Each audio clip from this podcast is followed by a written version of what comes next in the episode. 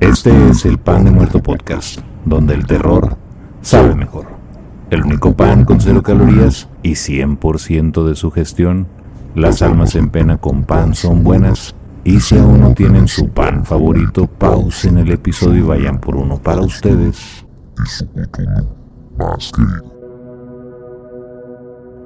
La emoción más antigua y más intensa de la humanidad es el miedo. Y el más antiguo y más intenso de los miedos es el miedo a lo desconocido. H.P. Lovecraft. Lo que trae la luna. De H.P. Lovecraft. Odio a la luna. Le temo, ya que cuando brilla sobre ciertas escenas familiares llamadas, a veces las convierte en desconocidas y odiosas. Fue durante el espectral verano cuando el brillo de la luna se derramó sobre el viejo jardín por el que yo deambulaba. El espectral verano de narcóticas flores y húmedos mares de follajes que provocan sueños extraños y multicolores. Y mientras paseaba junto a la poca profunda corriente de cristal, vi ondas inesperadas, rematadas en luz amarilla, como si esas plácidas aguas se vieran arrastradas por irresistibles corrientes, rumbo a extraños océanos que no pertenecen a este mundo. Silenciosas y centellantes, brillantes y funestas, esas aguas condenadas se dirigían hacia no sabía yo dónde, mientras que en las riberas de verdor, blancas flores de loto se abrían una tras otra al opiáceo viento nocturno y caían sin esperanza a la corriente arremolinándose en forma horrible, yendo hacia adelante bajo el puente arqueado y tallado, y mirando atrás con la siniestra resignación de las fuerzas calmas y muertas.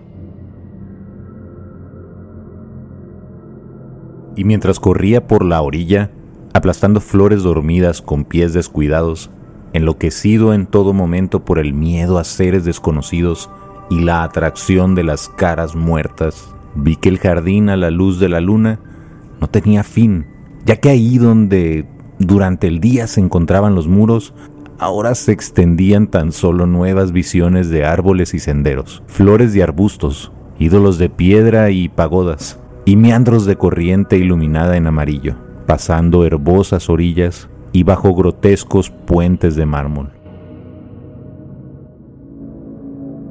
y los labios de los rostros muertos de loto susurraban con tristeza y me invitaban a seguir. Así que no me detuve hasta que la corriente llegó a un río y desembocó.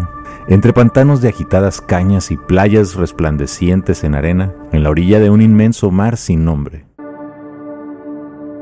La espantosa luna brillaba sobre ese mar, y sobre sus olas inarticuladas pendían extraños perfumes.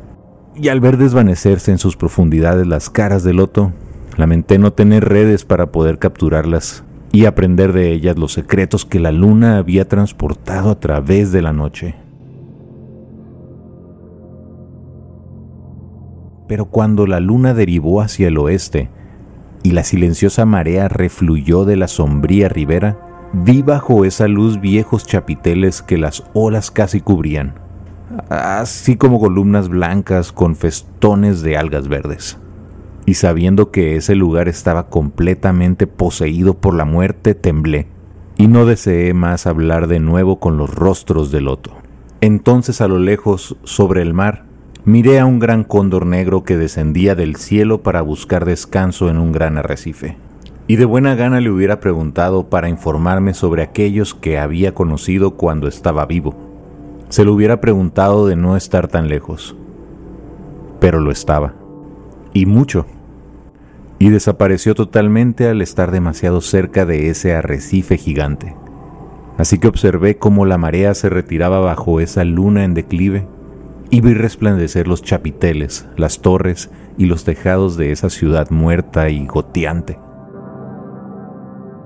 Mientras miraba, mi olfato tuvo que debatirse contra el sobrecogedor olor de los muertos del mundo, ya que en verdad, en ese lugar ignoto y olvidado estaba toda la carne de los cementerios, reunida por hinchados gusanos marinos que roen y se atiborran de ella. La maligna luna colgaba ya muy baja sobre esos horrores, pero los gordos gusanos no necesitan a la luna para poder comer. Y mientras observaba, las ondulaciones que delataban el rebullir de gusanos, sentí un nuevo frío venido de lejos, que me indicó que el cóndor había alzado el vuelo, como si mi carne hubiera detectado el horror antes de que mis ojos pudieran verlo. No se había estremecido mi carne sin motivo, ya que cuando alcé los ojos vi que las aguas se habían retirado hasta muy lejos, mostrando mucho del inmenso arrecife cuyo borde avistara antes. Y cuando vi que ese arrecife no era más que la negra corona basáltica que culminaba en un estremecedor ser monstruoso, cuya terrible frente brillaba ahora a la tenue luz de la luna y cuyas viles pezuñas debían hallar el fango infernal. Situado a kilómetros de profundidad, grité y grité hasta que el oculto rostro surgió de las aguas y hasta que los escondidos ojos me miraron luego de la desaparición de esa lasciva y traicionera luna. Y para escapar de ese ser implacable me zambullí contento y sin dudar en las hediondas bajuras donde entre muros llenos de algas y hundidas calles los gruesos gusanos de mar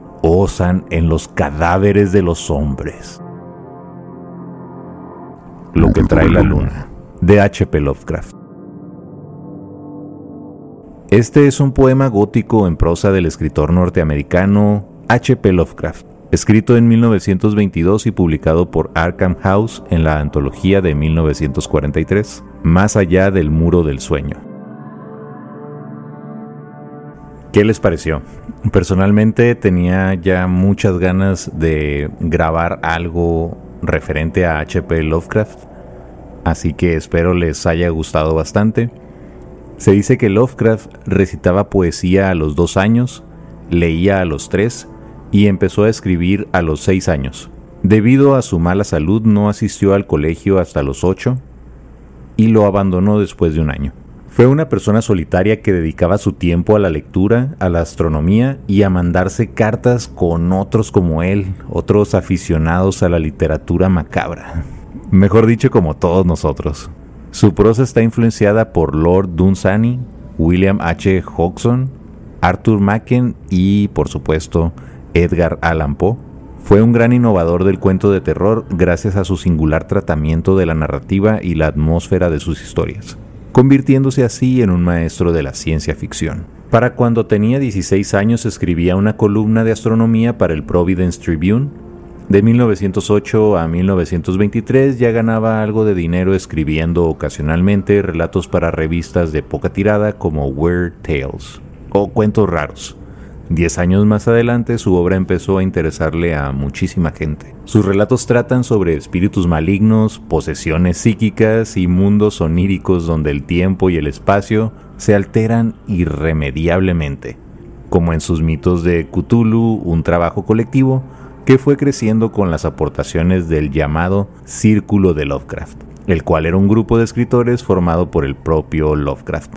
Y ya ven por qué tenía muchas ganas de traer a Lovecraft aquí al Pan de Muerto podcast porque pues le gusta todo eso que nos gusta a nosotros. Entre sus mejores novelas cortas está El caso de Charles Dexter Ward en 1928 y En las montañas de la locura en 1931, además de La sombra sobre Innsmouth en 1936. Se casó con Sonia Green en 1924 y se mudó a Brooklyn, en la ciudad de Nueva York. Para 1926 ya se habían divorciado. Según Lovecraft, fueron las grandes divergencias entre ambos y también los problemas económicos, aunque algunos biógrafos sugieren que pudo haber sido asexual, pues era una persona bastante introvertida. Howard Philip Lovecraft murió de cáncer intestinal en el Hospital Jane Brown Memorial de Providence el 15 de marzo de 1937 en la pobreza y el anonimato. Fue enterrado tres días después en el panteón de su abuelo Phillips en el cementerio de Swan Point. Y como dato bastante interesante, se estima que Lovecraft escribió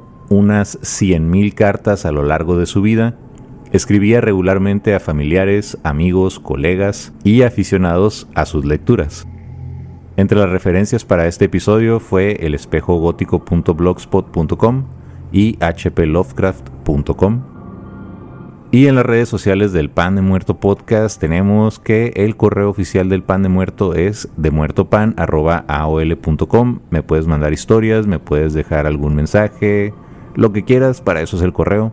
En TikTok, en Facebook y en Twitch estoy como Pan de Muerto Podcast. En YouTube y en Instagram estoy como Pan de Muerto TV. Y para unos buenos memes está el grupo de Facebook de nombre Pan de Muerto Podcast, memes, comedia, historias de terror y más. Nos vemos la semana que viene, a ver si ya dejo de posponer el episodio de Polibius. Que tengan dulces pesadillas. Bye bye, bye bye,